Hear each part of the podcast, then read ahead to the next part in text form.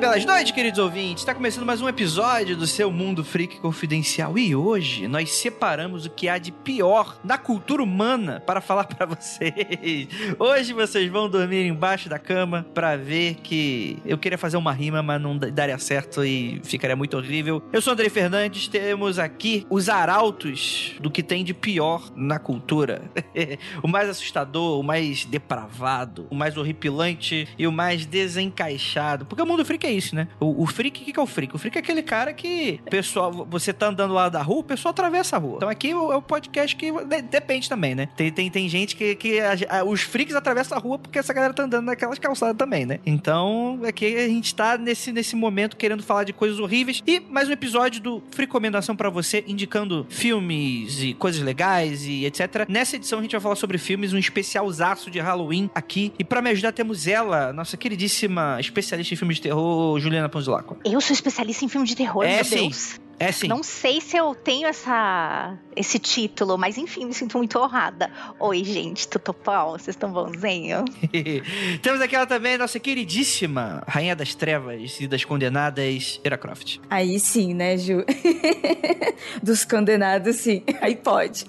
Outro filme que eu adoro. Ai, maravilha, né? Tudo bem, ouvinte? Tudo bem, Ju? Eu tô melhor agora, porque além de termos aqui, né, parte do tipo Mundo Freak, temos convidados maravilhosos hoje. Fiquei sabendo, não é? Ficou sabendo? Vai ser excelente esse programa. Tem um monte de recomendação da hora aí, porque é uma galera muito legal. Já é um podcast que eu estou ouvindo e que hoje estão aqui com a gente. Tinha um podcast super simpático, super bacana. Não estava no nosso especial de horror, então a gente tá aqui pra corrigir esse erro, porque a gente fez aquele especial chamando vários podcasts de terror. Eu não conhecia eles, mas eu tenho absoluta certeza que vamos vamos tirar diversos esqueletos do armário com a galera do podcast Esqueletos no Armário. E... Gente, se apresentem, porque eu não sei a ordem de vocês, faço aí as falas de efeito que vocês fazem, as piruetas, os bichos piruleta e os cambalhotos que vocês dão. Se apresentem aí pros nossos ouvintes. Oi, tudo bom? Eu sou o Luiz, lá do Esqueletos no Armário. O Esqueletos no Armário, para quem não conhece, é um podcast que a gente fala que é para falar sobre horror queer e foi criado por três viadinhos desocupados e mórbidos, porque é isso que a gente é. E semana a semana a gente tá lá falando sobre filmes de terror que a gente gosta, achando um subtexto queer, um subtexto LGBT nas coisas, forçando um pouco a barra às vezes, às vezes não. E às vezes a gente também não fala muito sobre isso, fala sobre qualquer coisa. Enfim, é, esse é o Esqueleto do Armário. Eu sou o Luiz e muito obrigado pelo convite. Eu estou um pouquinho apreensivo, admito, você me deixou um pouco nervoso. Mas é pra deixar, é pra ficar nervoso nervosíssimo mesmo. Porque aqui, aqui, aqui o bicho pega e, enfim, é, aqui é onde o, o filho chora e a mãe não vê. Aqui é o mundo freak, rapaz. Aqui, aqui o bicho pega demais. Brincadeira. Olha, eu provavelmente vou chorar no colo da minha mãe. Assim. Dependendo da cor, de como a coisa for. Não, mentira, gente. A, a Ira e a Juliana são pessoas maravilhosas. Elas são super simpáticas. Vão deixar o ambiente muito mais confortável enquanto eu vou estar tá colocando fogo nas coisas. Mas fiquem à vontade. eu sou aquela criança piromaníaca que, que sai colocando fogo no lençol, nas cortinas. Que botou fogo no atacadão, né? Aquela criança piromaníaca que botou fogo no atacadão horroroso. É, a criança que fazia xixi na cama. Vai, fala aí, quem, quem, quem tem mais aí? Quem, quem, quem tem mais além de você, Lu? E aí, pessoal, eu sou o Álvaro, eu faço parte da equipe do Esqueletos. Muito bom sair do armário pra poder estar falando desse podcast aqui. Como eu sou meio que a cota esqueleto pedante do podcast. Mas por quê? Por quê? Por que, que você fala isso? É, é, você é o crítico ou é o quê? Ah, eu sou o que faz textão lá no grupo. ah, entendi. Então. Adoro!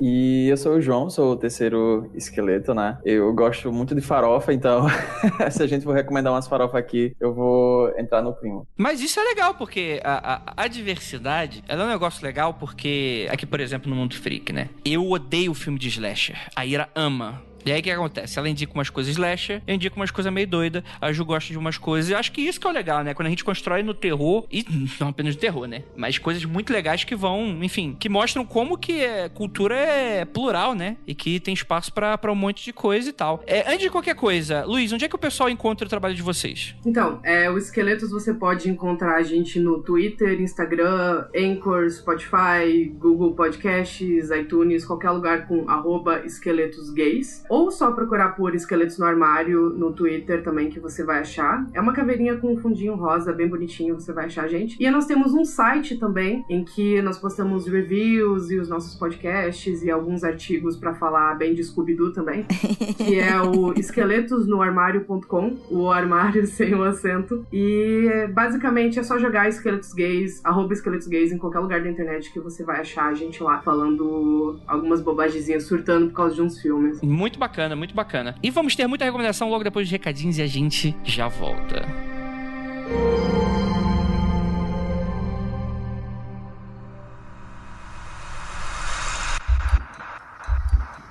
Não há nada de errado com seu áudio. Adentramos agora através dos seus sentidos. Estamos preparando você para o que vai acontecer nos próximos minutos. Além do que conhece por tempo e espaço, o contato com algo além. Não conte para ninguém e nunca olhe para trás, pois este é Mundo Freak Confidencial.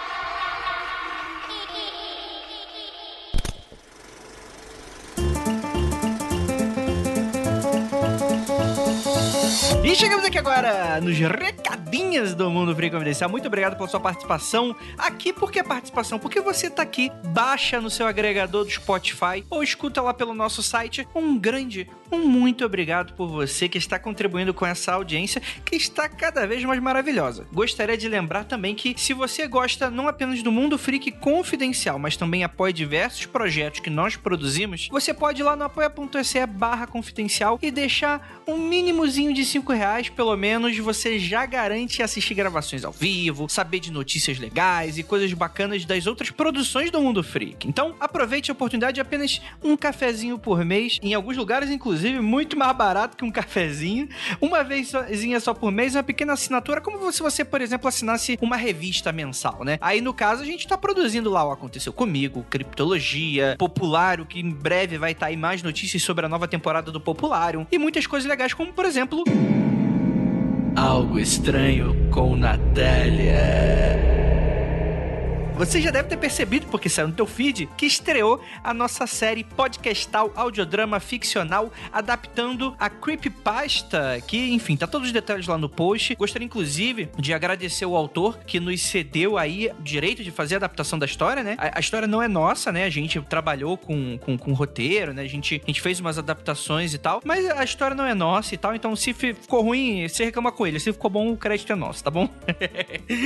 mas brincadeiras à parte, muito obrigado pra tô vendo aqui no, nas redes sociais o pessoal tá entrando em polvorosa. E eu gostaria muito de agradecer você, queridíssimo ouvinte, que você indicou a série. Porque assim, a gente entende que o podcast, muitas vezes, ele funciona para certos tipos de perfil de pessoas. Por exemplo, o Mundo Freak, ele é um podcast grande. Ele tem mais ou menos uma hora e meia, às vezes até duas horas, às vezes até mais de conteúdo. A gente sabe que muitas vezes tem gente que acha um saco ficar parado ou, e não consegue se adaptar à rotina de escutar um podcast tão grande. Apresento algo estranho com a Natália, porque além de ser ficção, que é algo completamente diferente do que a gente faz, é bem curtinho, né? Então você tem ali é, episódios até menos que 15 minutos. Então eu acho que pode ser uma boa para você apresentar o Mundo Freak. Apresenta depois os relatos, o bode em pé. E aí, se a pessoa curtir, você, você enfim, fala: ó, foram esses caras aqui que fizeram, que tal? É muito importante pra gente que a gente fure a bolha com essa série, justamente para mais pessoas conhecerem o nosso trabalho e para saber que a gente faz esse trabalho legal, né? Porque quem sabe num futuro próximo a gente consiga oferecer com cada vez mais frequência trabalhos como esse. Mas isso só depende se a gente conseguir atingir novas fronteiras. E com isso, a gente depende de vocês. Na verdade, o, o podcast, né? Óbvio, a gente faz propaganda, faz publicidade. Tem várias estratégias que você poderia fazer. O podcast, ele cresce muito de maneira orgânica. Então, se cada um fizer, a gente consegue aumentar a nossa pirâmide Illuminati e fazer crescer esse bolo e o mundo freak ficar cada vez mais conhecido e com cada vez mais possibilidade de chamar pessoas legais e importantes, de fazer pautas que a gente nunca fez antes e por aí vai, né? É só sucesso. Então, agradeço muito, enfim, ter o privilégio,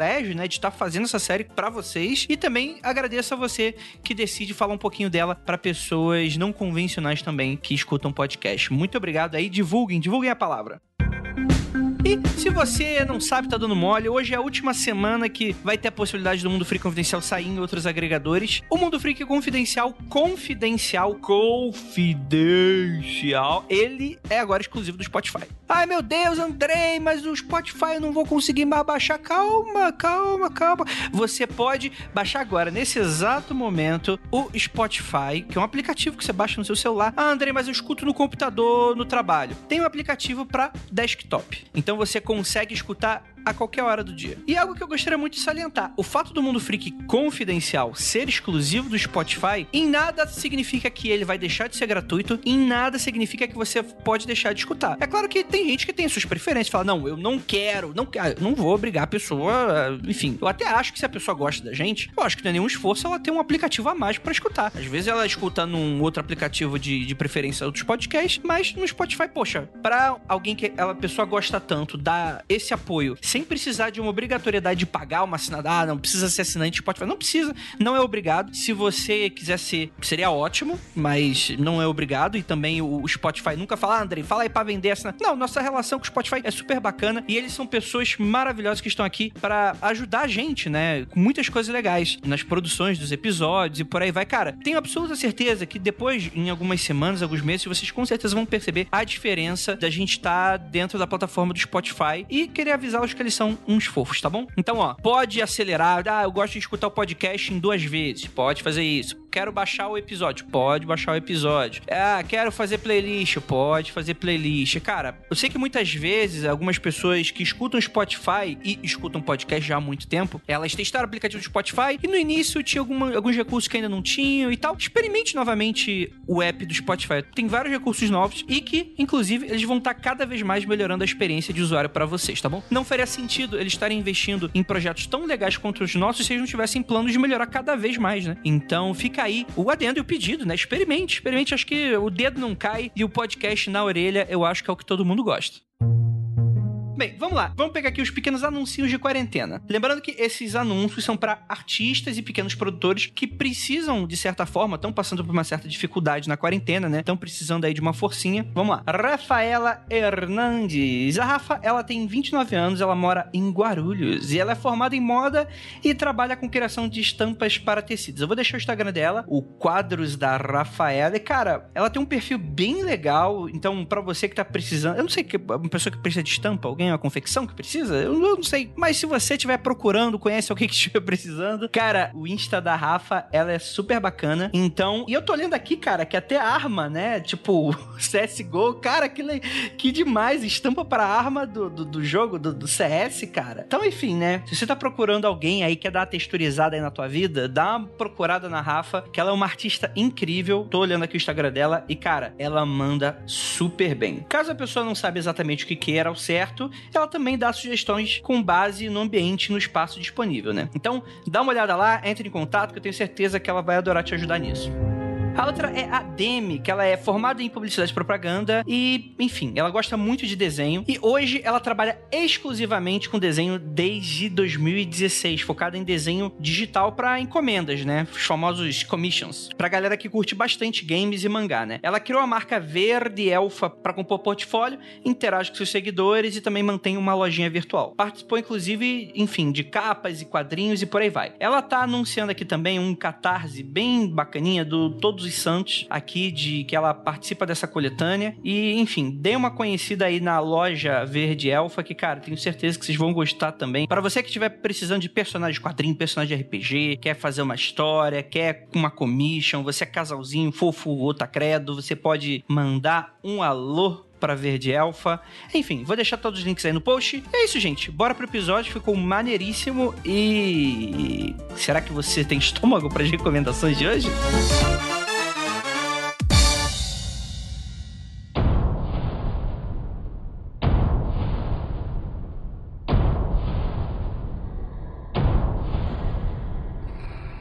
Luiz, quem é o host do programa? Me explica um pouquinho, como é que, como é que funciona? Você é o host, você é o apresentador, é isso? Isso, isso. Eu sou. Eu faço o seu papel lá no esqueleto. Olha aí. Ah, você faz o, o papel que, da, da pessoa que passa vergonha, fala mais besteiras, é isso? É, esse, esse mesmo. E como eu edito, eu corto tudo na edição depois. Ah, mas cara, você é exatamente igual a eu mesmo, porque eu falo uma besteira e o episódio tem uma hora e vinte, fica com 40 minutos de programa e eu cortei metade só de besteira que eu falo, mas é por, exatamente por isso que eu sou roxo e que eu controlo a edição, exatamente. Luiz, então começa aí, que filme que tu vai me indicar? Então, eu tava pensando com um filme legal, um filme que seria bom das pessoas conhecerem ou revisitarem ou que elas não sabiam. E eu gosto de falar lá no Esqueletos que eu sou o embaixador do J-Horror no Esqueletos, né, que é o horror japonês. E tem um filme de 2003 que eu acho que é uma pérola do terror japonês que as pessoas meio que não conhecem ou esqueceram, que é um filme chamado Ligação Perdida, ou Uma Chamada Perdida, dependendo do site que você for procurar. É um filme de 2003, dirigido pelo Takashi Miki. Ele conta a história de uma menina chamada Yumi, que um dia, num jantar entre amigos, eles começam a comentar de uma conhecida que morreu, e o telefone da melhor amiga dela toca. O toque do telefone tá diferente, ela não reconhece o número de chamada, e quando ela vai ouvir, tem uma mensagem de voz do futuro, né, do dia seguinte, em que elas escutam um grito, o último som que a melhor amiga dela vai fazer antes de morrer. E a partir disso vai desenrolando essa história, os amigos dela vão morrendo um por um, recebendo essas ligações, e ela precisa descobrir antes que né, o telefone dela toque e traga essa mensagem de voz do futuro, né, esse último som que ela pode fazer antes de, mover, de, antes de morrer. E spoiler, né, o telefone dela vai tocar num ponto do filme e ela vira uma corrida, uma caçada contra o tempo. E eu acho esse filme muito bom, é um dos meus filmes de terror favoritos. Ele é um J-horror clássico, essa coisa do fantasma pálido, geralmente uma mulher. Uh, temos uma questão materna envolvida, porque todo filme de terror japonês sobre fantasmas tem um mamichos ali no meio. E eu acho ele muito bom. Ele é bem, bem legal e as pessoas meio que esqueceram esse filme. É, eu acho que muito por causa do remake de 2008, que é simplesmente horrível, intragável, considerado um dos piores filmes já feitos. Mas a versão do Mickey de 2003 é muito boa, eu acho que vale muito a pena revisitar, principalmente por ele trazer essa coisa muito específica do Japão, que é essa tradição oral do, do folclore, de falar sobre fantasmas, de histórias de fantasmas, e essa vibe muito forte que o Japão tinha no começo, ali no final dos anos 90, no começo dos anos 2000, de trazer essa tradição, como essa tradição oral, essa coisa do folclore japonês, os yoreis, eles entram em conflito com a nova era, né, com, a, com as tecnologias. Isso estava muito forte ali no, no, cinema japonês no final dos anos 90 início dos anos 2000. E um filme muito simbólico que as pessoas lembram muito para falar disso foi o Ringu, né, que foi o chamado depois que trouxe isso para os Estados Unidos. Mas tem diversos filmes que vão falar sobre isso na época. Tem um filme chamado Cairo, que é muito bom também os fantasmas são transmitidos pela internet com um vírus, assim. E esse filme vai falar dos celulares, como os celulares estão roubando a vida das pessoas de alguma forma, sabe? Essa coisa do fantasma em tempos analógicos. Eu acho ele muito bom para entender aquele momento no tempo em que o Japão estava passando essa transformação da, da cultura oral de história de terror com essa coisa do, do fantasma, essa coisa do sobrenatural. Eu acho esse filme excelente. Eu nem sabia que ele tinha remake. Eu também não gosto de ver filmes assim reproduzidos estadunidenses, sabe? Tanto filmes japoneses quanto de outras culturas. Eu gosto de assistir o original também. Cara, tipo assim, para mim ele foi muito marcante. Eu não sabia que as pessoas tinham esquecido dele tão fácil assim como você falou, porque ele é um filme muito legal. Nossa, eu nem sabia que esse filme existia. Eu, eu sou muito. Nossa, Andrei. Ai, ô otaku falso fedido. Que vergonha! Que vergonha não saber disso. Eu não sei que vocês sabem, mas eu não sou otaku. Inclusive, o otaku não entra nesse programa.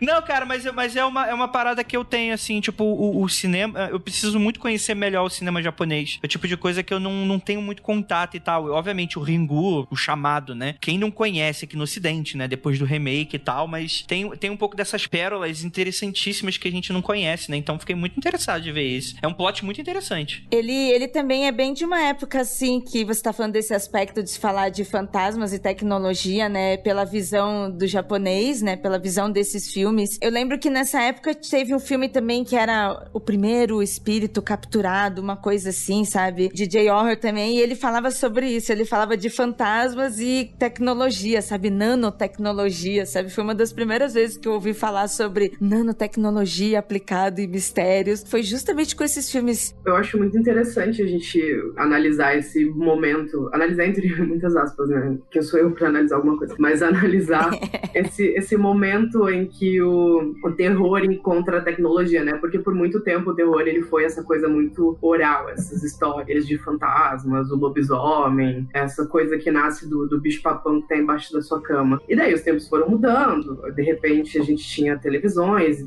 as histórias não estavam só nos livros ou né, na, na, na coisa que o seu primo mais velho vai falar para te deixar assustado sem conseguir dormir. E a gente tinha celulares, e daí de repente começou a aparecer a internet. Agora nós temos os fantasmas em tempos de streaming também. Esse é um filme muito bom esse ano para falar um pouco disso.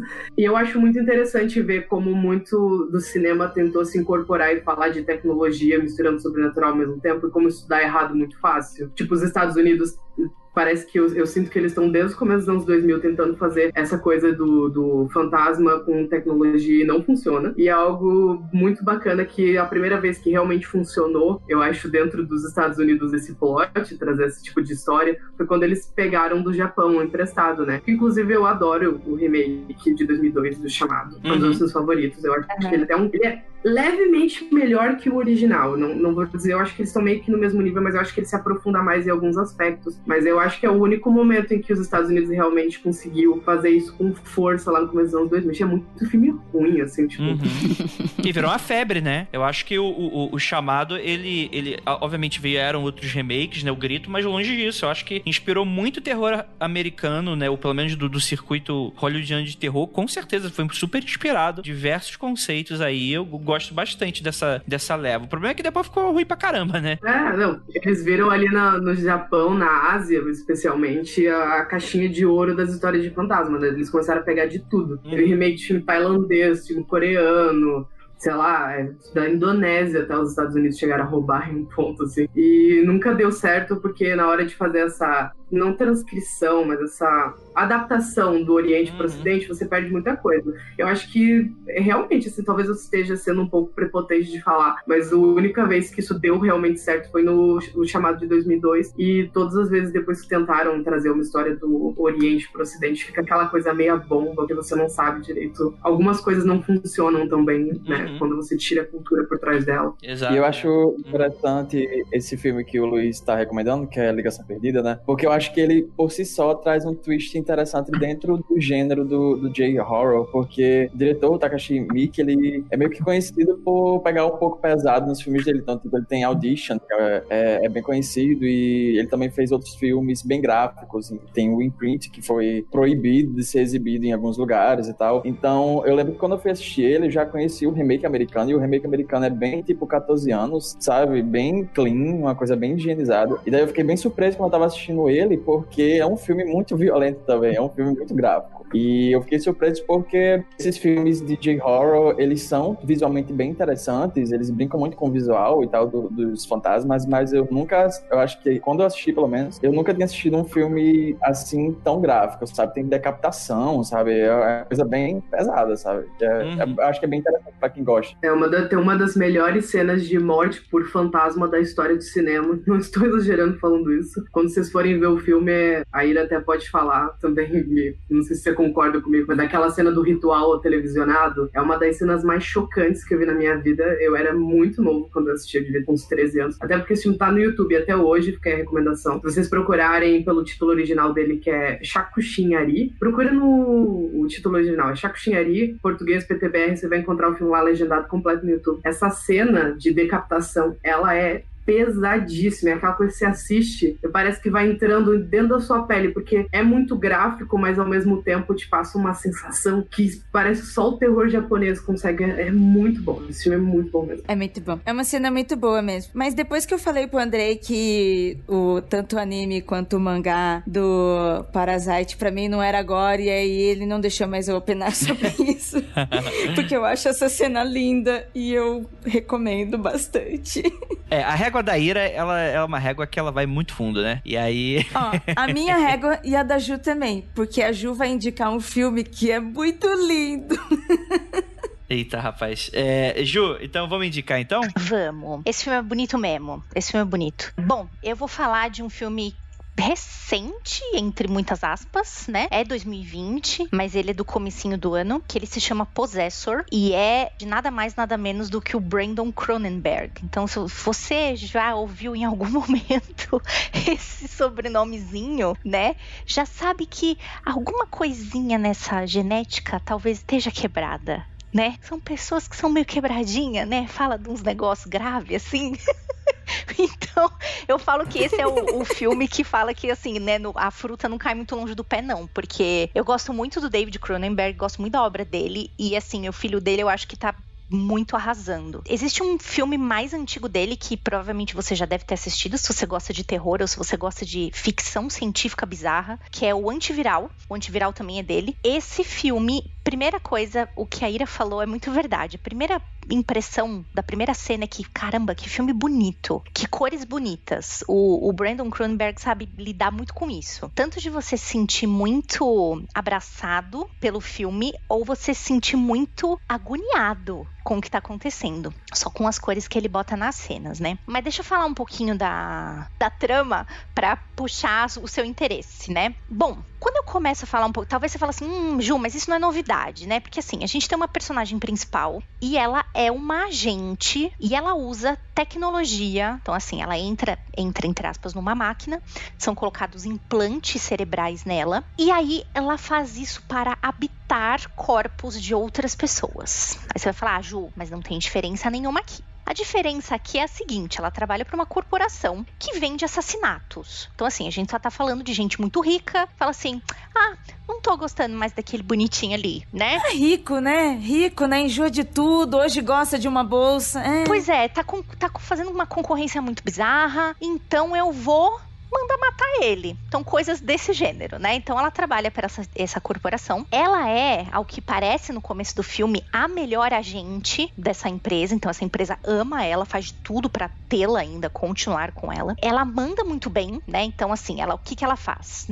Quando ela tem esses implantes na cabeça, ela consegue entrar no corpo de outras pessoas. Então é assim, é uma corporação que sempre sai ilesa, porque essa galera, né, esse outro corpo comete o assassinato e logo em seguida eles eliminam essa pessoa, essas pessoas se matam, né? E aí chega uma hora que o negócio desanda. Ela já começa o filme cansada, ela fala: "Gente, tô trabalhando muito, preciso de umas férias". E a chefe falou: "Não, pera, antes de você sair de férias, tem um trabalho para você". E aí as coisas começam a desandar tá? E um monte de festivais, assim, mega ovacionado. Galera, né, aquela coisa de festival que a galera levanta e bate palma, né? Coisas assim. Tem muita gente, muito ator famoso, foda nesse filme. Tem gente do Game of Thrones, tem gente do Sense8, enfim, tem muitos atores bons e eu gosto muito desse tipo de filme de ficção científica barra terror que deixa você muito confuso e que acaba o filme que você precisa ficar digerindo ainda uns minutos para falar,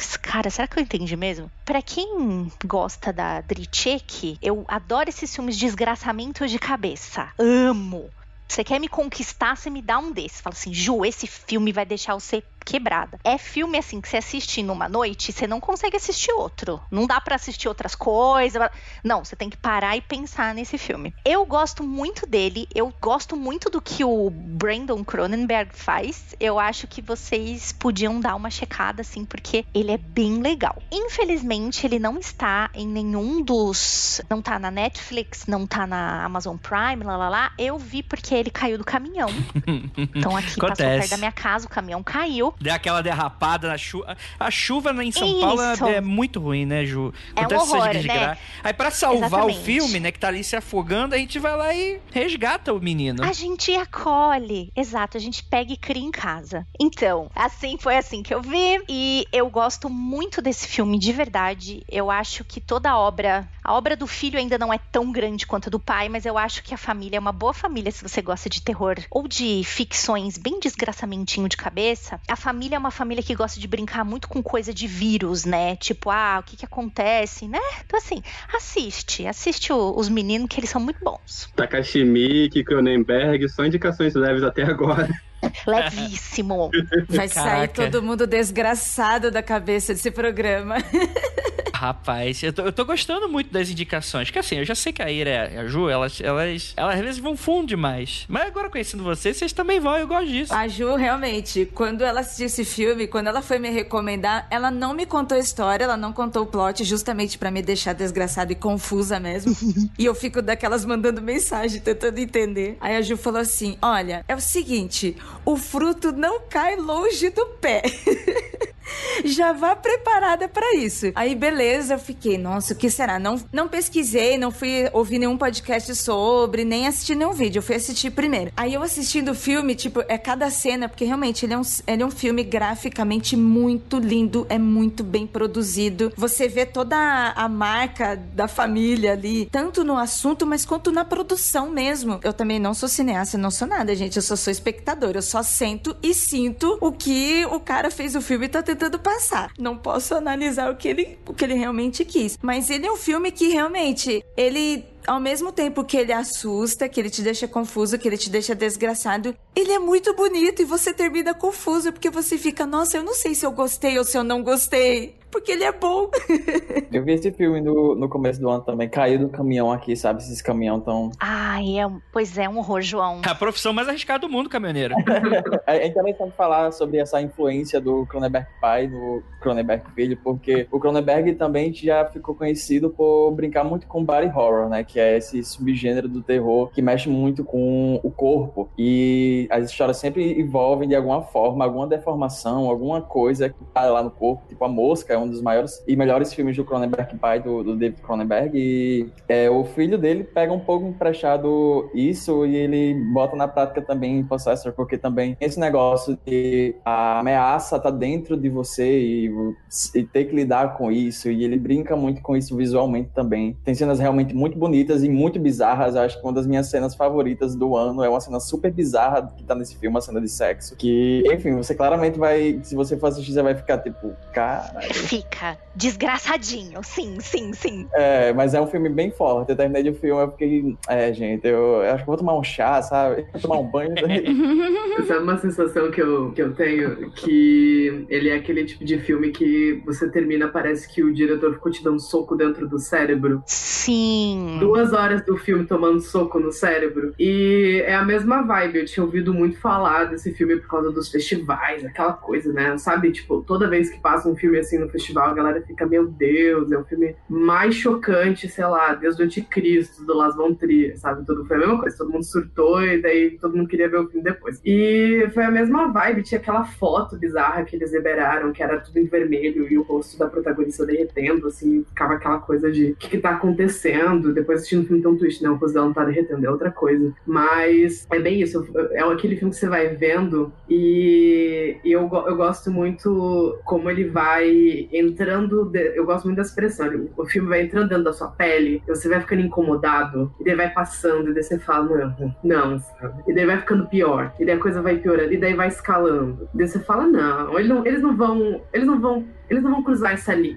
E daí tem um ponto do filme que é logo depois da cena de sexo, que rola um, um, massacre, né? E eu fiquei, tá bom, o filme vai acabar, né? E daí eu fui olhar e só tinha ido uma hora. Eu fiquei, tá bom. Por favor, filme, acaba.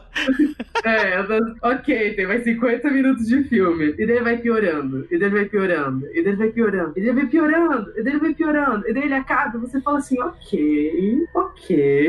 e daí você fica uns 5 minutos olhando pra parede. É que eu jogo falou assim: ah, acho que eu vou tomar um banho, lavar um pouco do sangue, né? Que você sai do filme pingando sangue. Mas é, é, é bom. É um puta filme e ele é aquele filme que te deixa um, uma marca em você. É o tipo de filme que você vai ter, tipo, sei lá, cinco dias depois, assim, lavando louça, você vai ficar, mano, e aquela cena, sabe, que acontece aquilo? Mano, e aquele momento, sabe, você fica uns dias ainda pensando nele. Total. Bem esse estilo de filme, assim, que você sai roxo dele, de tanta porrada que você tomou. Luiz tem muita razão. Tem coisas, assim, Luiz, esse lance do lavar louça é muito real.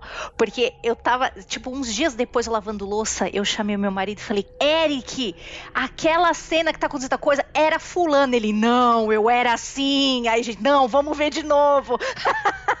Coisas desse gênero, assim, é muito bom. É, você fica até assim, eu vou checar. Eu vou checar, eu vou usar até um exemplo bem esdrúxulo, que é a coisa que tá na minha cabeça. Não sei se vocês assistiram a temporada do A Maldição da, Mansão, da Mansão Bly. A gente tá assistindo. A gente tá assistindo. Sim. Eu já assisti tudo já. Você já viu? Chorou? Chorou no último episódio? Essa é a pergunta que eu faço pra todo mundo. Olha, depois eu gostaria de discutir em off com vocês. Tem uma coisa lá que eu não gosto e tem a ver com a cultura LGBT. E eu acho muita sacanagem. Eu, como, como mulher, achei muita sacanagem. Então, mas depois a gente discute. Mas fora isso, eu achei é muito bem feito, hein? Caramba. Mas é, é, é uma coisa da, da maldição Black, eu, eu acho que também é. Não, não do tipo chocante, é o tipo de história que fica contigo. E é bem, é bem isso que a gente tava conversando, você fica assim. Sabe, tipo, faz, sei lá, mais de uma semana que eu vi tudo, assim. E daí, de vez em quando, sabe você tá parado, assim, olhando pra parede, ou fazendo qualquer coisa, sei lá, fazendo carinho no cachorro, andando no cachorro na rua. é, e daí você fica, meu, e no episódio 5, aquilo lá era aquilo, né? Aí você volta pra casa e vai abrir a Netflix pra ver se a cena de novo, pra confirmar se é ou não. O Possessor é isso, ele tá baixa...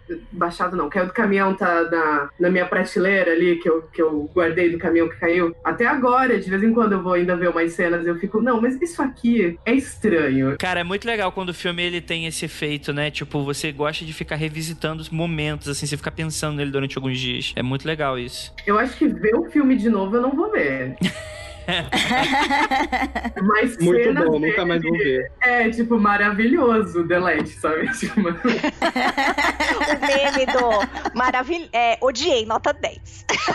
Achei muito bom isso. Caraca, se esse podcast continuar assim, eu acho que eu vou mudar o título dele pra Odiei Nota 10. Ou eu vou colocar, tipo assim, filmes para se ver uma vez e só.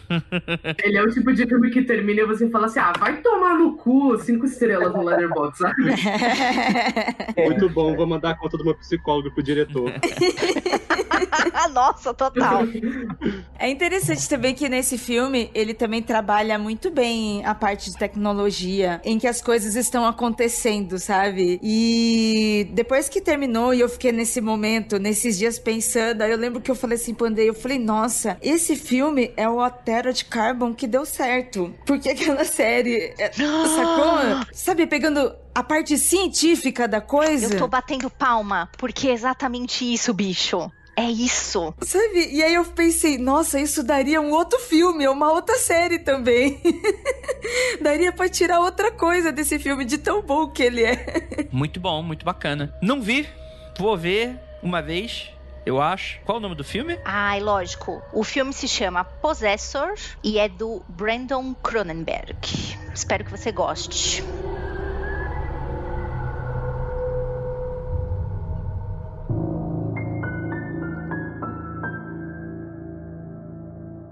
Álvaro, você, você tá com um cara que tá querendo falar agora. Me descaralha um pouquinho com a tua recomendação. Então, eu acho que eu vou fazer a recomendação mais leve até agora. que eu vou indicar, tipo, um filme que é de uma das minhas séries de filmes favoritas, que é o primeiro filme da série Phantasm. Eu acho que no Brasil ficou só Fantasma mesmo. É um filme de 79, ele foi dirigido pelo Don Coscarelli. E, tipo assim, esse filme é bem aquelas coisas de cinema de guerrilha, sabe? Tipo, o, o diretor, ele foi diretor, produtor, roteirista, fez a fotografia e editou o filme. é que. É, sim, sim, sim. As histórias da produção são ótimas, tipo assim, eles alugavam as câmeras no- na sexta. É, ah, ele desenhou o pôster também, aparentemente. Eles alugavam a câmera na sexta pra poder devolver só na segunda. Os figurantes são parentes do, do pessoal. O fantasma, ele vai contar a história desses dois irmãos, que é o Mike e o Jodie, que eles perderam os pais recentemente. E um dia, tipo, saindo de um velório, o Mike ele vê um homem muito alto é, carregando um caixão com uma mão só. Aí ele vê assim, nossa, que porra é essa? E ele, tipo, a partir daí, tipo, as coisas só vão ficando cada vez mais bizarras e surreais. Tipo, é um filme que eu brinco falando, tipo, que ele é meio que como se o David Lynch dirigisse um filme de terror nos anos 80, sabe? que esse, tipo, por exemplo, tipo, tem esse homem alto, tem, tipo, de universos paralelos, tem a, a coisa mais famosa do filme são as bolas de metal voadoras e assassinas, tipo, matam o pessoal. E o filme tem toda essa aura, tipo, eu gosto de recomendar ele como sendo um filme de Halloween, porque ele não se passa nessa data, mas ele Uhum. tem muito esse clima onírico, tipo, o filme parece muito um pesadelo, nada parece muito real. Você não sabe direito onde começa a realidade, onde começa a imaginação do protagonista. O filme, tipo, tem toda essa aura esquisita. O vilão, que é o Homem Alto, né? Eles chamam só de Homem Alto. Ele tem, tipo, uma vibe meio esses vilões dos anos da Universal, sabe? Tipo, essa- esses monstros clássicos. Aí tem, tipo, uma arrumada, meio elegante. Enfim, eu gosto muito dessa aura surreal do filme. Tipo, se você é fã de Twin Peaks, provavelmente você vai gostar muito. Opa, notado. e para além disso, tipo, eu acho que o filme também tem uma coisa que eu gosto muito, que é quando o filme mistura coming of age com terror, sabe? Porque você pode ver o filme só pelas porra louquice acontecendo, pelas bolas prateadas voando, o universo paralelo, pelos anões que aparecem lá, tipo, tem uns zumbis, os anões parecido com os Javas do Star Wars. Caraca, você tá falando do filme, o filme parece não tá fazendo nenhum sentido na minha cabeça, mas é muito doido. Ele não vai fazer.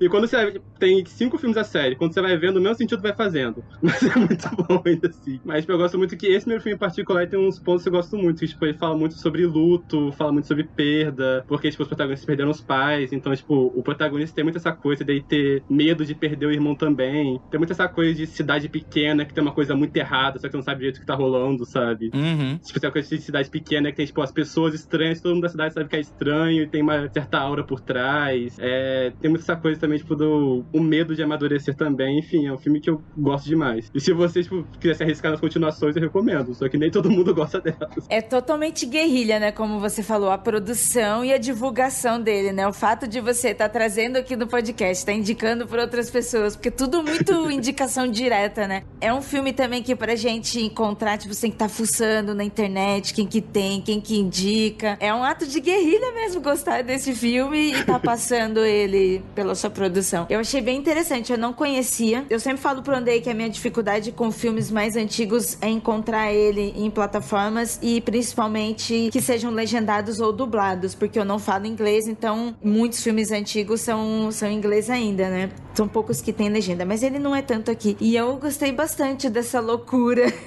ele tem umas imagens muito legal e ainda mais você falou do David Lynch, então caraca, eu fiquei imaginando um, um ar gótico David Lynch aqui. É total. Cara, eu tô olhando as imagens do Google, tá me dando vontade de ver esse filme. E o que é muito estranho, porque eu não entendi nada. Idem, idem.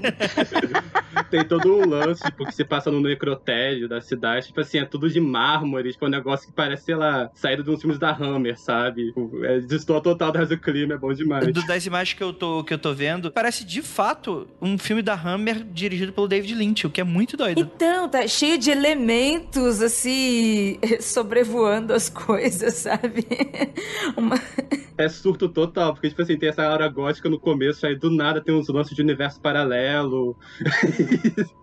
o filme, tipo, surto demais, eu adoro. É surtado, né? Pô, muito legal. Vou recomendar um negócio então, que eu acho que provavelmente. Eu, ia ser aquela recomendação que ninguém conhece. Mas aí, pelo visto, bicho, vocês estão falando de negócio que eu não conheço, então eu que tô aqui indicando coisa mainstream, né? Cara, eu vou indicar um negócio que eu vi ano passado, eu acho que foi ano passado, quando eu fui gravar lá com os meninos do Overloader, eu ia recomendar esse, acabei indicando Shazam. E é muito doido você imaginar que se eu não indicasse Shazam, eu ia indicar esse filme, porque, tipo, que público eu tô querendo atingir com isso? Que eu vou falar do Border. Vocês conhecem? Conheço.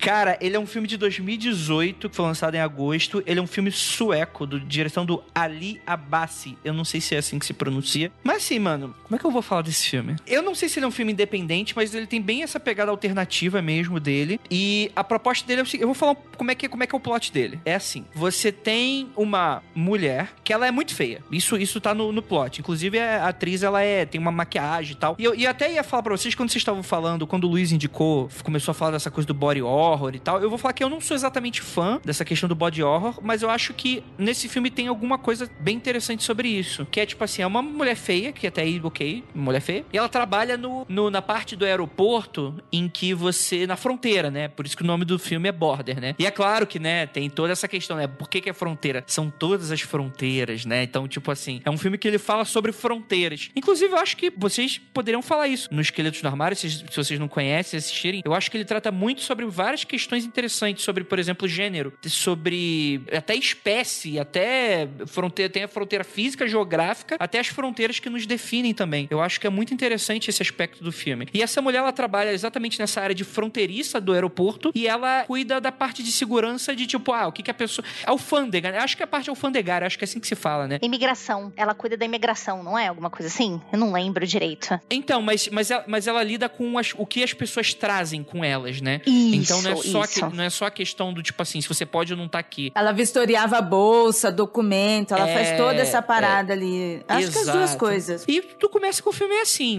uma coisa meio esquisita, né? Aquela mulher ali, e ela, ela parece ter uns superpoderes, assim, que não é uma coisa de super- super-herói, não, mas é uma parada meio que. Ela parece sentir o olfato das coisas. É, ela vê que a galera tá escondendo coisa na mala pelo cheiro. Ela é tipo um.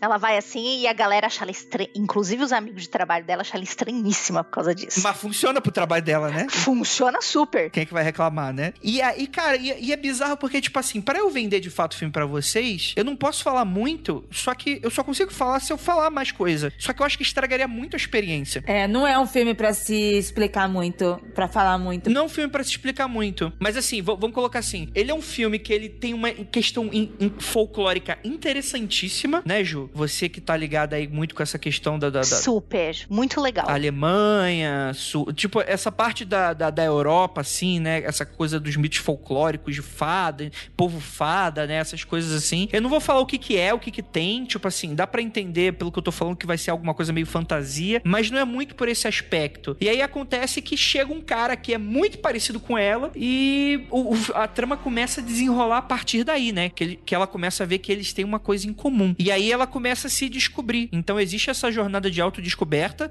dessa personagem que é muito desencaixada na realidade da sociedade humana, ao mesmo tempo em que a gente tá descobrindo mais sobre isso. E cara, Ju, você pode me ajudar? Eu não sei como falar desse filme sem dar spoiler. Ah, eu também não. Eu acho que você já falou tudo. Eu acho que se falar mais é spoiler. Eu acho que é bom também falar que, assim, ele não é um filme de terror, ele é um filme esquisito, des- de desgraçadamente mais esquisito, e ele choca justamente pelo recorte de gênero que é trabalhado no filme. É isso que ele choca, não é o trabalho dela na alfândega. É, você fica desconfortável. Não, tem umas. Tem uma, né, não, a, a alfândega, tipo assim, isso é início de filme, pri- principalmente depois que o filme começa. Que também faz diferença, também explica, entendeu? Também faz diferença no filme o trabalho dela, o que, que ela faz. Não, sim. Mas ele é um sim. filme pra chocar isso mesmo, é pra deixar as pessoas assim, tipo, pensativas, do tipo, nossa, eu achava que meu gênero era só meu gênero.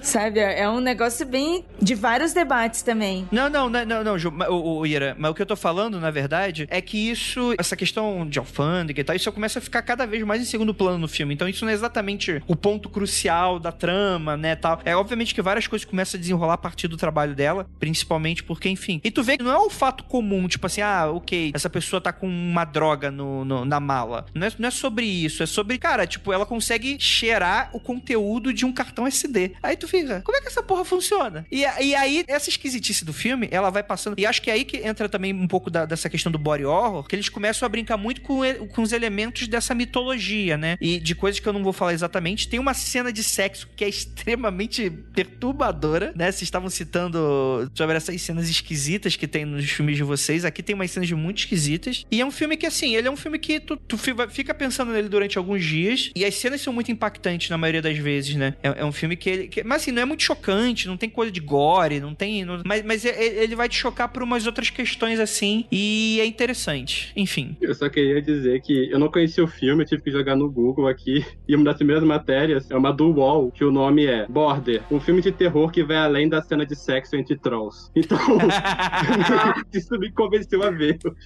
É, pois é, já joga assim o- o- a questão. Mas é. Mas, cara, é legal, é interessante, assim, e tu fica meio, meio, meio esquisito assistindo o filme. Coceirinha, dá daquelas coceirinhas esquisitas. Eu fiquei muito interessado porque eu gosto muito de body horror e eu acho que quando usam body horror pra poder falar de autodescobrimento, dão uns resultados muito legais. Lembro muito daquele filme Em Minha Pele, da Marina Devan, que é o filme da mulher que ela descobre que ela, tipo, gosta de ficar comendo partes do próprio corpo, sabe? Sim, sim. E tem todo um lance, tipo assim, da mulher meio que tá, tipo, descobrindo esse tipo de prazer novo e tal, ser uma coisa meio compreendida. E é um filme muito doido. Eu fiquei meio Total. perturbado quando terminei. Mas, tipo, eu gosto muito quando mistura essas duas coisas. Álvaro, você já viu o Swallow? Ah, aquele da mulher fica comendo coisa? Eu não vi ainda não. Menino, veja, acho que você vai gostar. É body horror também, eu acho que você vai curtir. Deixa a gente desgraçadinho da cabecinha. Ah, aí. só o trailer já me deu uma agonia já. É o que tem aquela música, né, do, do Swallow Now, né? Brincadeira, todo. É. Ah, não! Desculpa, gente, desculpa. Então, esse foi o Border, pra quem quiser anotar aí. Vamos lá, próxima recomendação vai. João, contigo. O filme que eu trouxe, eu acho que vai um pouco na linha de alguns dos temas que a gente já comentou aqui. E no caso é o Ginger Snaps. Ele foi lançado aqui no Brasil como Possuída. E eu acho um filme bem interessante porque, para ser sincero, assim, a gente não tem tantos exemplos exatamente bons de filme de lobisomem. E eu posso estar atacando alguns, alguns fãs de lobisomem aí ao falar isso, mas é verdade, não temos. E eu acho. Puxei que... minha faca aqui, João. Cuidado com o que você vai falar. E... eu acho Ginger Snaps um, um, exemplo bem interessante porque ele veio, ele foi lançado nos anos 2000, ele é um filme canadense e eu acho interessante quando você para pra olhar o contexto dele, da, do lançamento, porque os anos 90 foi uma, foi uma década meio, assim, de autodescobrimento, assim, pro gênero do terror, porque anos 80 foi slasher, slasher, slasher, slasher e, tipo, eles saturaram até a última gota e depois ficou naquele limbo, tipo, nossa, o, o que vamos fazer agora? E daí eu acho que aquele aquela primeira metade do, da década de 90 foi uma, uma época de experimento. Eles estavam experimentando muitas coisas. Daí veio o pânico e trouxe de volta o slasher, aquela, aquela pegada team pro slasher. E daí foi de novo slasher, slasher, slasher. E nos anos 2000 o pessoal começou a querer tipo, se aventurar com outros, outras coisas. Principalmente filmes vindo de fora dos Estados Unidos. Tudo bem que o Canadá não é muito longe, né? Mas é, eu acho interessante comentar. E daí veio o Ginger Snaps, que é um filme sobre lobisomens. É um filme sobre duas irmãs elas têm meio que um fascínio por, por morte. E a cena da abertura do filme, elas recriando cenas de, cenas de crime, assim, é, é bem interessante, bem legal. E daí, certa noite, uma delas tá menstruada e ela é atacada por uma fera do nada. A gente já entende que é um lobisomem, né? Mas elas não sabem. E nas semanas a, a seguir esse ataque, ela começa a passar por certas transformações. E o filme é bem legal porque ele faz um pouco desse, dessa essa conexão entre a transformação dela com a puberdade é, tem umas, umas tiradas bem interessantes, bem, bem engraçadas também, porque, por exemplo, elas ficam contando para chegar à noite de lua cheia no calendáriozinho do, de menstruação. Então faz umas conexões bem interessantes, sabe? E tem todo aquele clima do começo dos anos 2000. A, a protagonista é a Catherine Isabel, e ela fez muito filme de terror naquela época. E é um filme bem legal, influenciou bastante outros que se vieram, principalmente um dos meus favoritos, que é a Garota Infernal. Ele tem, tem uns paralelos bem interessantes com esse filme. E eu sei que a Ju adora esse filme. É, então vamos, né? Elogiar um pouquinho. Eu gosto. Eu gosto. Tem um monte de gente que fala assim: ai, como é que você gosta desse filme? É tão não sei o que lá, porque não sei o que lá que é mal feito. Mas esses filmes, eu aprecio a qualidade deles, porque é aquele filme que dá. É um Ouroboros do filme, né? Ele é tão ruim que ele dá a volta e fica fantástico. É isso. Essa é a essência desse filme. Eu amo esse filme. João falou tudo sobre esse lance, né? De, de estar ligando o que, que é entrar na puberdade. Digo mais, o que, que é estar descobrindo seus hormônios quando você é adolescente. Aquela perdão da palavra, viu, gente? Com o perdão do, dos termos, aquela vontade de dar que você tem. E você não sabe de onde vem aquela vontade quando você é adolescente. E está nesse filme também muito explicada. Porque passa os meninos, essa mulher vai com o narizinho assim de loba dela.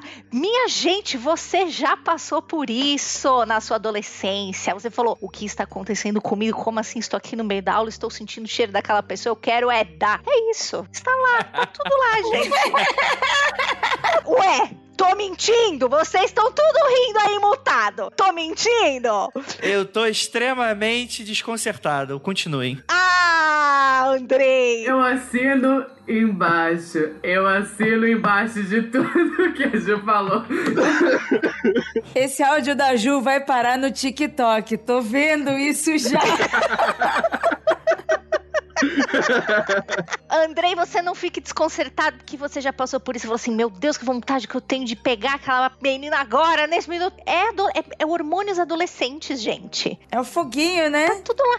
Exato, é o famoso fogo no rabo. Eu só gostaria de falar que eu, como um cidadão de bem exemplar da sociedade, não, não, tenho, não conheço nada disso, dessas coisas. Ah, você não teve hormônios. Sei. Não. Nossa, que conservador. Escolhi esperar. Escolhi esperar. Coitada mão, só calo. Ô, Ira, tu me respeita, respeita, moleque.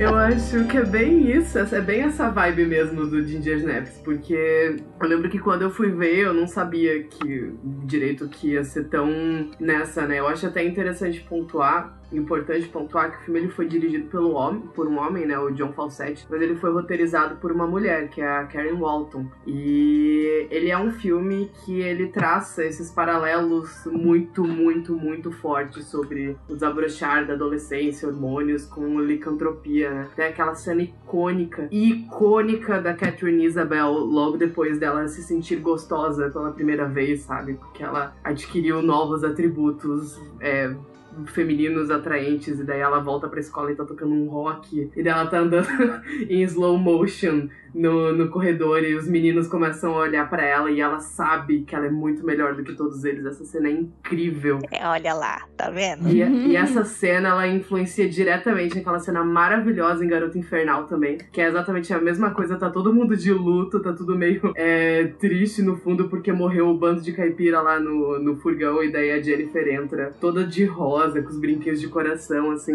Gosto muito, gosto muito desses paralelos que eles fazem do, da menstruação com a licantropia ela começa a observar a lua para saber o momento da transformação e daí tem toda essa metáfora. Esse filme ele é, ele é simplesmente perfeito. Eu, eu vou até, inclusive, encontro um dos apresentadores, que eu não acho que ele é tão ruim que ele seja bom, eu acho que ele é realmente bom. Ele é realmente bom. Ele é realmente bom.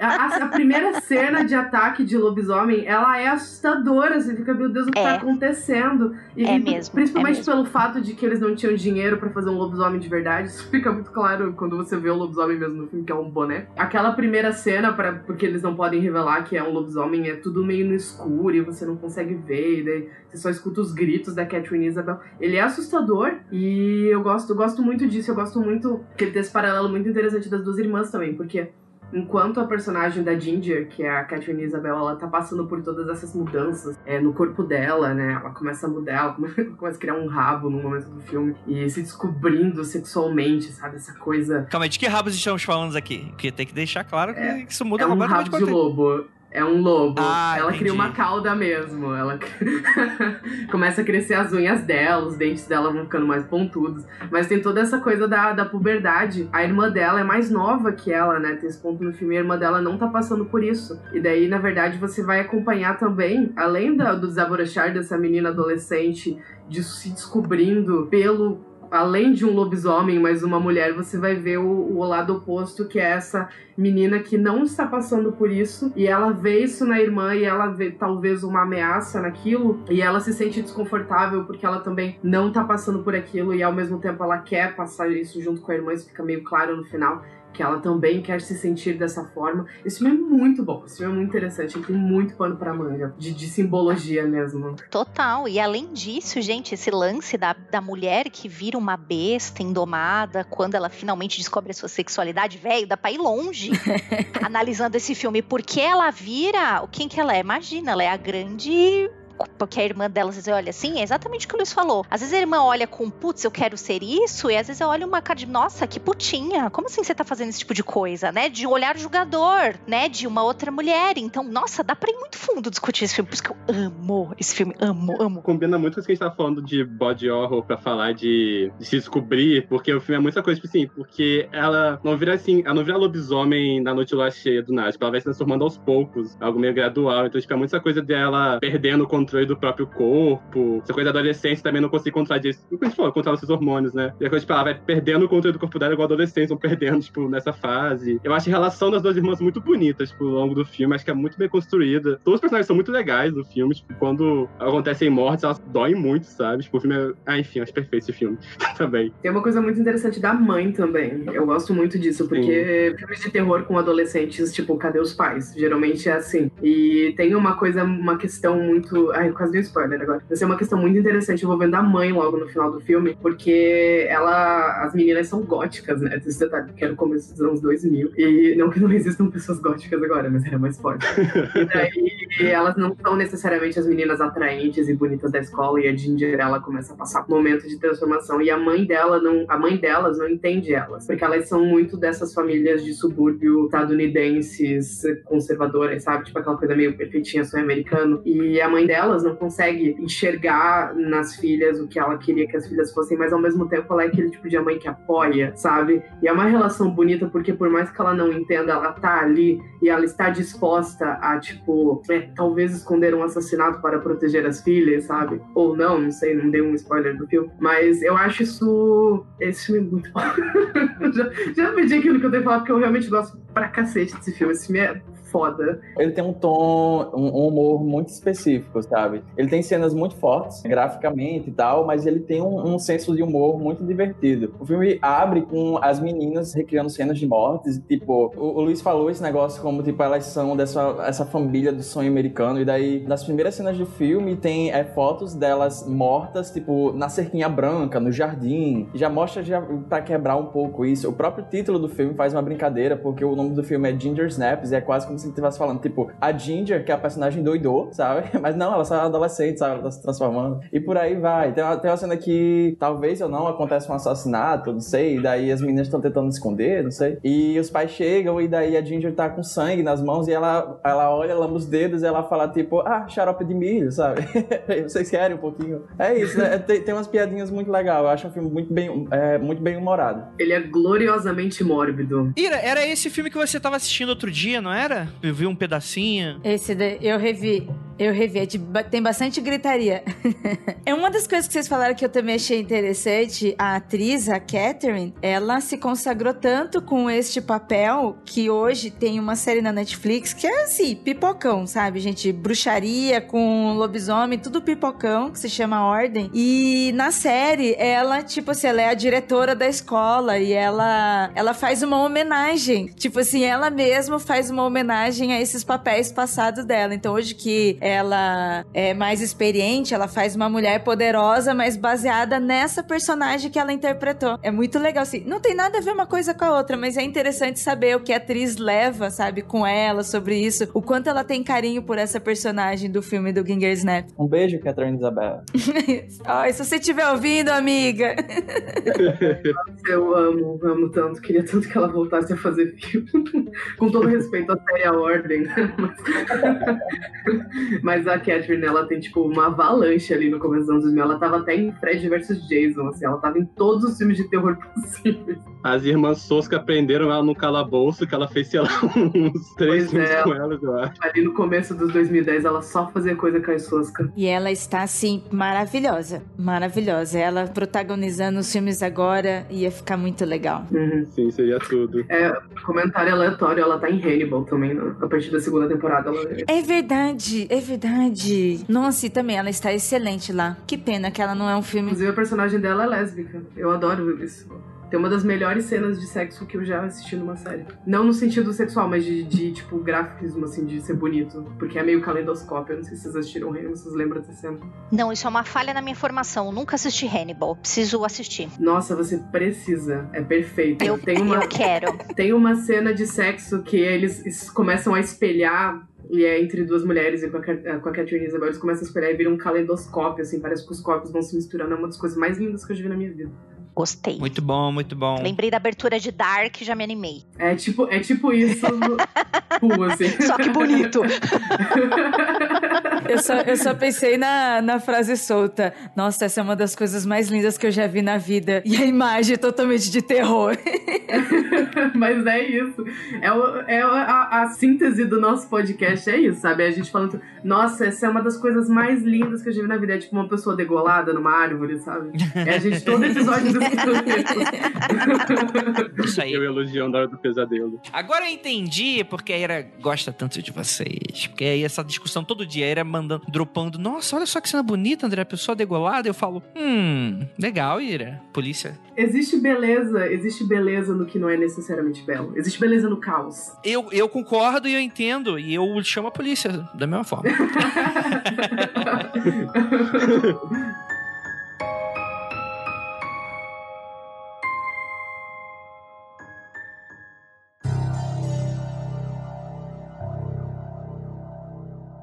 Vamos lá, falta quem? Acho que é a Ira, acho só, né? Falta eu mesma. Ó, vou fazer a denúncia. Era, é, era, ó, se você, você colocou o filme aqui que eu adoro. Eu acho que o pessoal vai se amarrar muito. Mas é a única que tá com o filme mainstream. Ah, sim. Eu imaginei que ia ter vários filmes aqui desgraçados da cabeça. Aí eu pensei, hum, bem, vamos terminar esse programa falando um pipocão pra gente, né, falar de terror gostosinho também, de dar risada, né? Vamos descansar a mente. e eu, eu queria falar desse filme porque eu, eu fui muito surpreendida. Eu vou indicar aqui o Annabelle 2, A Criação do Mal, que é de 2017. Eu nem sabia que era de 2017, eu achava que era do ano passado. E foi um filme que eu pré-julguei muito. Eu não quis assistir, eu não fui na cabine, eu não tive interesse, porque eu achei que ia ser muito palha, sabe? Eu desprezei muito esse filme. E aí ele estreou na Netflix e a Netflix, o filme veio e me deu um tapão na cara, porque eu achei o filme muito legal. O filme é muito bem produzido. Ele é um prequel do Annabelle, então ele conta mesmo como é que foi. E começa mostrando um casal e o cara era um artista e ele fazia bonecas como arte, né? Aquela coisa personalizada, uma a uma, toda aquela coisa. E aí a filha dele morreu, eles fizeram merda, botaram um demônio da boneca e a boneca é o que é em todos os filmes, sabe? É isso, pais desesperados querendo reencontrar com seus entes queridos fazendo merda. E aí o filme, apesar de ter isso, o foco não é isso, o foco é que depois de alguns anos, né, para eles se sentirem bem consigo mesmo depois de terem feito merda, eles abriram a casa deles grande de pessoas ricas, maravilhosas, para acolher crianças de um orfanato. E aí essas crianças que chegam lá inocente, precisando de um lugar para morar, chega lá numa casa amaldiçoada com um casal que fizeram merda e botaram um demônio para morar dentro da casa. Não fizeram banimento, não expulsaram, fizeram um quartinho pro demônio. Normal, gente. Quem não? Quem não tem um quartinho pro demônio? e deixaram a boneca lá e o demônio dentro do quartinho vivendo. E aí o drama todo é as crianças tendo que lidar com isso. Então é a perspectiva das crianças. E eu achei assim muito legal. Não é um filme que se espere desgradaçamento ficar pensando. Ele é um filme produzido para ser jump scare, mas ele não tem tanto jump scare igual tiveram os outros filmes, sabe? Porque, nossa, eu lembro que a gente assistiu um, um da Annabelle que a cortina era o jump scare, sabe? De tão cansativo que o filme tava. E esse filme ele não tem tanto jumpscare, ele, os roteiristas assumiram que ele era um pipocão de terror e você não, não espera assim nada, porque a gente já conhece né, história da Annabelle, todo mundo já fala, tanto em filmes de terror quanto a história da boneca mesmo. Então, assim, ele apresenta o drama das pessoas ali em volta também, vivendo esse terror pipocão. Então, é um filme legal e assim, tá muito bem produzido e no final ele amarra com os outros filmes. E aí, tipo, termina, você fica satisfeito, você, ah, ok, que legal. Tá aqui mais um pouquinho de pipoca. Cara, eu, eu não, não cheguei a ver o, esse segundo filme, porque eu acho o primeiro Annabelle ruim. Mas o pessoal elogia muito esse segundo, que para mim é uma coisa que eu não consigo entender. Como é que uma continuação de um filme ruim é bom? É muito doido na minha cabeça. O diretor a é bom. prequel da prequel. A prequel da prequel. Mas o diretor é bom. O diretor desse segundo, ele tem uns filmes muito bons. A gente reviu os filmes do Universo de Invocação do Mal, porque recentemente a gente fez um, um programa com os meninos do Dia de Cinefilia. E a gente gravou falando sobre os filmes. E eu review, acho que os dois primeiros Annabelle, o primeiro e esse. E o primeiro é, é pior do que eu lembrava, porque é muito ruim mesmo, o primeiro. Mas o segundo, é, eu, eu contestei para mim que é, o segundo é o melhor. Porque o diretor, é, é, como o Luiz falou, é bom. Ele dirigiu aquele curta que viralizou, o Lights Out, que depois virou um filme, que é quando, quando as luzes se apagam, que dá aquela fantasma só aparece quando tá tudo escuro e tal. E daí ele foi contratado pelo James Wan para dirigir esse filme, daí ele fez cenas realmente boas, sabe? De susto bom. Tem uma cena muito boa é, envolvendo um espantalho. Tem aquela outra cena que a Lulu Wilson, ela tá. Lulu Wilson, que é ótima, ela, essa atriz Mirim, que ela tá acendendo, ela fez A Maldição da Residência Rio também, fez Ouija 2, fez recentemente Beck, que ela dá uma surra em neonazista, sabe? É, é muito legal. É isso mesmo. São muito bons. É muito bom. E daí tem uma cena que ela vê as pegadas pretas no quarto. É, é, é, bem bizarro essa cena. Tem cenas muito boas nesse filme. Eu gostei bastante das escolhas que, que o diretor teve de, de mostrar essas cenas, né? E principalmente como é um filme que não. Ele não vai surpreender com a história porque já foi desgastado. Então ele já pegou um filme quanto a isso, né? Então ele tinha que trabalhar melhor a cenografia. A escolha que ele teve também para mostrar o demônio, tipo, ele assumiu mesmo, ele não tentou disfarçar, sabe? Ele assumiu que é um monstro por trás da boneca. Isso é bem legal. A boneca continua feia, sabe? Continua aquela mesma boneca. E as crianças, assim, estão então, bem legal, muito legal assim, a interpretação dela, a visão delas e essas cenas dele. É um filme gostoso de ver. Muito bom, gente. Cara, gostei muito das indicações. Vou ver uma vez. gente, onde é que o pessoal encontra vocês, novamente? O Esqueletos você pode encontrar no Twitter, Instagram, Anchor, Spotify, uh, Google Podcasts, iTunes com arroba Esqueletos Gays em qualquer lugar. Ou Esqueletos no Armário. Se você vê uma caveira num fundo rosa, é a gente. E o nosso site também, que é esqueletosnoarmário.com. Armário sem acento. Aí a gente fala nossas redes pessoais também? Claro. Fala tudo. PicPay, Apoie-se. o meu, é, eu, Luiz, você pode me seguir no Twitter falando bobagem, arroba menino pitu. Tá esse nome porque por muito tempo eu não queria que descobrissem que era eu. Mas é agora que eu tô fazendo podcast, né? Já maneirei um pouquinho nas coisas que eu falo lá. E no Instagram com arroba machado, L-U-E. E a minha conta no PicPay, eu sou o Álvaro, se vocês quiserem me encontrar no Twitter, minha arroba é arroba Álvaro de Souza 98. Eu só uso pra poder ficar falando de filme da Hora do Pesadelo e ocasionalmente surtar. Então, se vocês quiserem ver isso, segue lá. Beijo, Álvaro, essa, essa bigoda maravilhosa aí. é, e eu sou o João, vocês podem me achar no Instagram, arroba underline 89. E no Twitter vocês podem me achar no arroba JON3TO. O Esqueletos você pode encontrar com arroba esqueletos gays em qualquer lugar da face da Terra. É a gente. Se tiver outro, você denuncia. Inclusive, cara, vou, vou falar que é um excelente nome de podcast pra proposta, mano. Eu tipo, falar, rapaz, é isso aí, é legal, bacana. É boa sacada. Quando a gente tava criando o podcast, rolou essa coisa, tá, qual que vai ser o nome? Aí tinha tipo uma lista. E quem pensou nisso foi o Álvaro, do Esqueletos do Álvaro. Ele falou, tá, e esqueletos no armário? Eu falei, não, é isso. Não, não tem é outro. Não tem outro, é esse esse, sabe? Aí já, já fomos atrás de domínio. É aquela iluminação que é tipo, tu não vai ter outra nessa vida, bicho. Isso aí você fica tranquilo. Não faz sentido outro nome, sabe? É, que eu adoro essa expressão. Sim. Eu acho excelente, que é es esqueletos no armário e eu arroba esqueletos gays, entendeu? Então você já tem a, a transição ali. É porque no, no Twitter não deixava botar no armário. Aí eu pensei, meu Deus, tem que ser alguma coisa muito característica. aí ficou isso, aí as pessoas chegam na gente por causa disso, porque, tipo, é tão aleatório, sabe? tipo, é o nosso trunfo. Eu tenho que abrir o perfil pra ver o que que é, sabe? Exatamente. Cara, muito obrigado pela participação de vocês, foi massa. Acho que dá pra gente combinar a gente falar um pouquinho sobre J.R. O que, que vocês acham? Cara, total. Tô aqui já. Adoraria. Vamos gravar agora, não tô brincando. Mas ó, vamos ver o seguinte, na verdade. Vocês indicam filmes, eu assisto e a gente grava. Que a Ju, a Ju assiste junto, porque ela não é outra credo, mas ela vai ser e muito em breve. e aí a gente fala, a gente chama, eu chamo o Otávio, ver se ele quer participar também, que é nosso especialista em cultura japonesa. E a gente grava. Vamos fazer um especial de cultura japonesa. Meu Deus, vai ser só o Luiz falando. Vai ser. Vai ser eu por duas horas. Preparando meu tarja preta aqui. Eu vou falar até dos ruins, se prepare.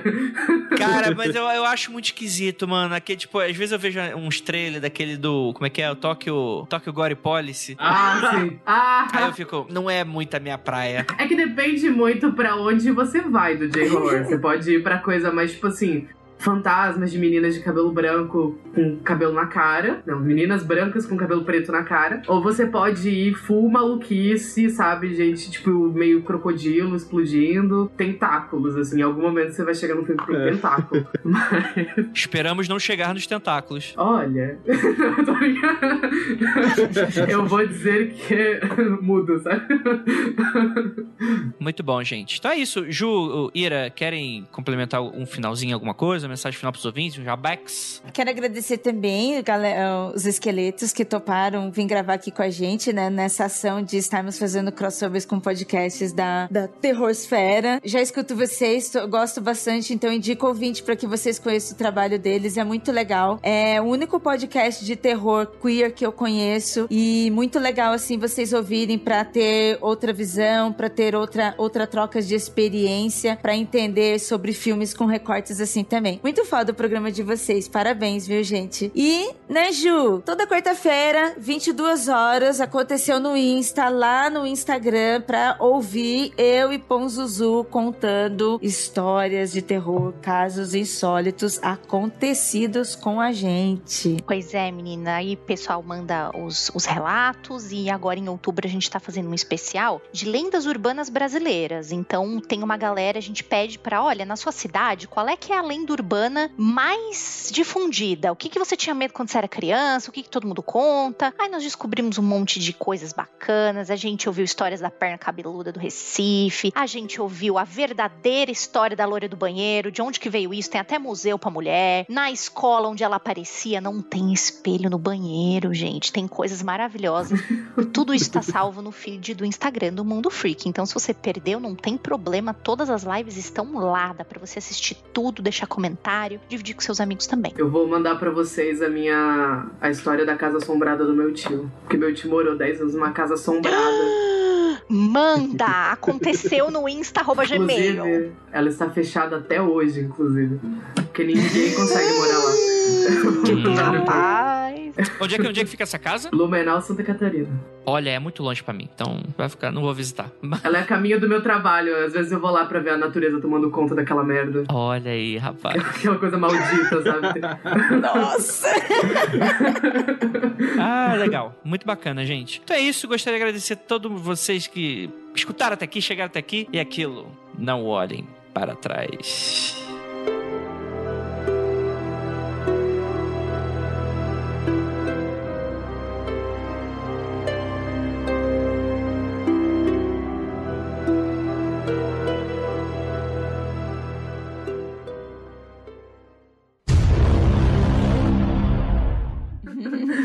O Andrei foi muito chato, né? Ai, Andrei. Não, que isso. Mas aí é a expectativa da pessoa que achar que ia ser chato, né? Mas- Queria dizer que eu fiquei o, o programa inteiro com a faca empunhada aqui embaixo. Não precisei puxá-la em momento algum.